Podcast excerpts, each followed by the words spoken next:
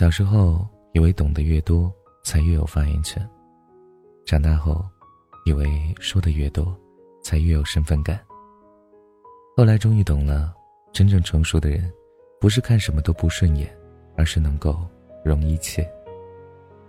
就像翻别人的朋友圈，最忌讳在人家晒幸福的时候秀优越感。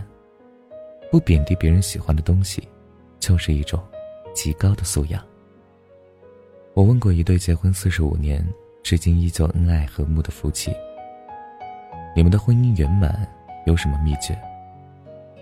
那个有点憨憨的男人说：“举个例子吧，他每天起床后都要站在窗前，花十分钟双手合十的祷告，而我根本不理解这有什么意义。但是这么多年了。”我从来没有因为任何事去催促、打扰过他。我不需要陪他做他喜欢的事，我仅仅是尊重，那就够了。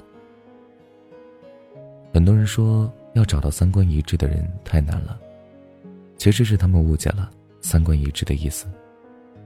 我喜欢西餐，你喜欢路边摊，这不是三观不合。我喜欢西餐，你说矫情；你喜欢路边摊，我说 low，这才叫三观不合。美和丑，黑和白，高贵和低贱，其实都是相对的概念。正如两朵花放在一起，你能说哪一朵更好看吗？有个词叫“爱屋及乌”，其实特别有道理。你都爱他这个人了，那他的信仰、癖好、小偏执，便也一并去爱了吧。日剧总觉得邻家更幸福中，奈奈夫妻住在公共社区里。在一次社区的小聚中，邻居知道了奈奈还没有孩子，便说：“生孩子不是所有女性的共同愿望吗？”奈奈尴尬的解释：“每个人都有自己的价值观吧。”她却仍然自顾自的秀优越感：“女人有了孩子才算是真正的女人呀。”仿佛奈奈犯了多么大的罪过一样。生活中，我们总会遇到这种人，别的不行。就擅长挑刺儿。朋友圈里你发个什么，他都有话说，但凡不是他喜欢的，都觉得不正常。实际上，他最该瞧得起的人是自己。吸引力法则中有个词叫做“敌意化投射”，意思是我们会将自己不能容忍的特质投射给他人，并用厌恶和指责来和自己划清界限。不信，你用手比一个枪的姿势，看看一根指头指着别人的时候，剩下三根是不是指着自己？有一年饥荒，大臣们纷纷给皇上写奏折，请求开仓放粮。养尊处优的皇上听说百姓饥荒，十分不解地问：“没有粮食，他们为什么不吃肉呢？”柴静说过一句话：“宽容的前提是理解，你理解吗？”如果你理解，就会明白，为什么有人啃着窝头也会笑，就着咸菜也说香，就会明白为什么有些人拿着草编的戒指也感觉幸福。了不起的盖茨比当中有句名言：记住，不是所有人都有你拥有的那些优越条件。年轻人最不该碰的东西就是身份感和优越感。看过一个视频，三轮车。刮蹭了一辆宝马，宝马车男子大金链子小寸头，骑三轮车的大娘吓得大气也不敢出。男子看了一眼车，转身去车上拿了一根铁棍，围观者都紧张起来，以为他要报复。没想到他只是往三轮车上刮了一下，便对大娘说：“扯平了，你走吧。”人要看透自己，才不会看清别人，看重身份。站在高地的人容易出风头，也极易出洋相。深知这一点的人，才能给自己体面，赢得尊敬。我爸常告诫我：“官微想祈祷，既勿扶，然则勿推甚善。”意思是，人家的墙快倒了，你不能扶的话，不推也是一种善良。看到别人为一件事开心，哪怕不理解、不笑话。也是一种善良。这世上很多事情能说出好坏，但幸福不行，它更像一种感受。同样都是喝粥，你的小米粥未必就不如他的海参粥更美味。同样的是结婚，普通的情侣未必就不如明星夫妻过得更幸福啊。真正内心富足的人，不会去炫耀拥有的一切，而是学会了向别人点头，并赞许的说一句：“嗯，真好。”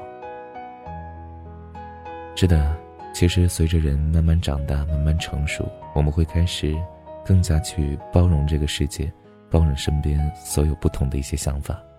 这个世界很多事情本就是矛盾的，没有说绝对的好或绝对的坏，我们只能说我们做好自己，而别人呢，我们一笑而过吧。好了，各位小耳朵们，感谢你的收听，本期节目就是这样。如果你喜欢，记得把文章分享到朋友圈。让更多朋友听到，你的点赞和转发是对我们最大的支持。好了，各位小耳朵们，下期节目再见，晚安，想梦见你。一路一路一路从泥泞到风景，为你爬过山顶，为你掉入海里。一遍一遍一遍读你留下的信，不是责怪你，我只是会想你。嘿，你过得好吗？你过得好吗？会想起我吗？曾经的辛苦。在路，你受伤了吗？你受伤了吗？外面风很大。如果你幸福，请对我微笑，我会看着你到人海的那边。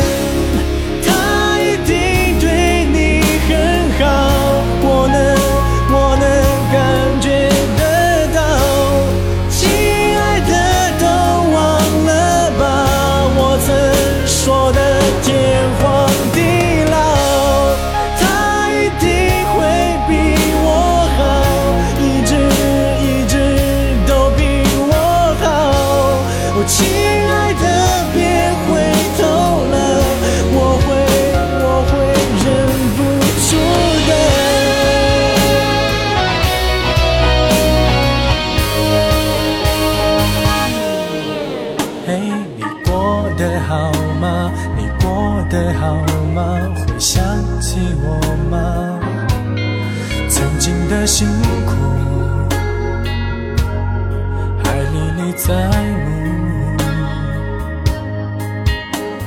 你受伤了吗？你受伤了吗？外面风很大。如果你幸福，请对我微笑，我会看着你。